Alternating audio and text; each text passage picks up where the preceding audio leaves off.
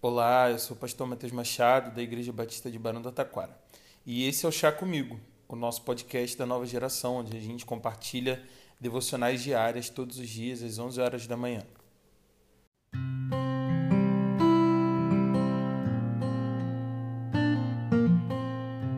Provérbios capítulo 22, no versículo 10, nos diz o seguinte: Quando se manda embora o zombador, a briga acaba, cessam as contendas e os insultos. Talvez você já tenha ouvido o princípio da laranja podre.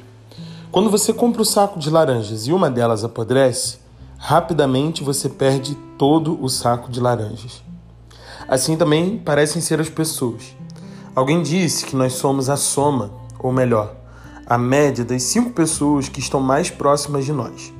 Vemos isso na maneira como nós falamos, nos comportamos e com os assuntos que nos cercam.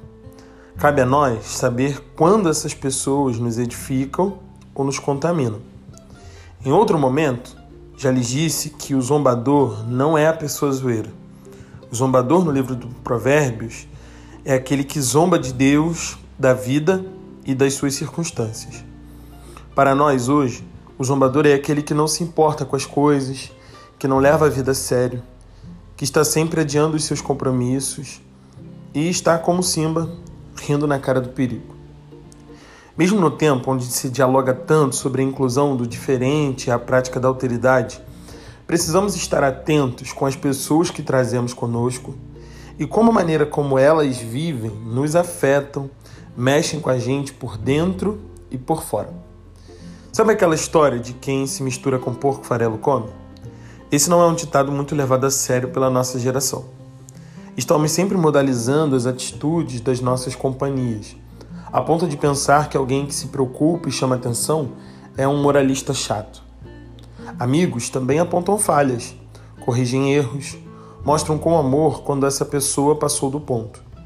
Mas se nem isso foi necessário para que essa pessoa enxergue o quanto está além dos limites, chega uma hora que, como diz o versículo, é melhor mandar embora.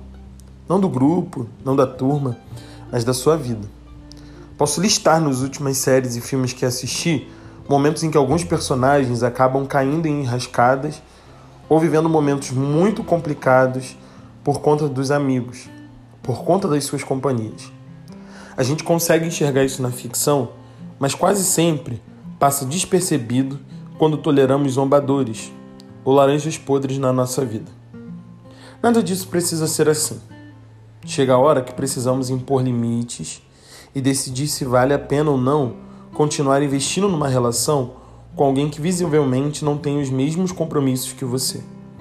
Te desejo coragem para agir, sabendo que essa não é uma tarefa fácil, mas lembrando que se compramos todo o saco de laranja, é melhor jogar a que está estragando fora do que perder o saco inteiro. Que Deus te abençoe. Até breve.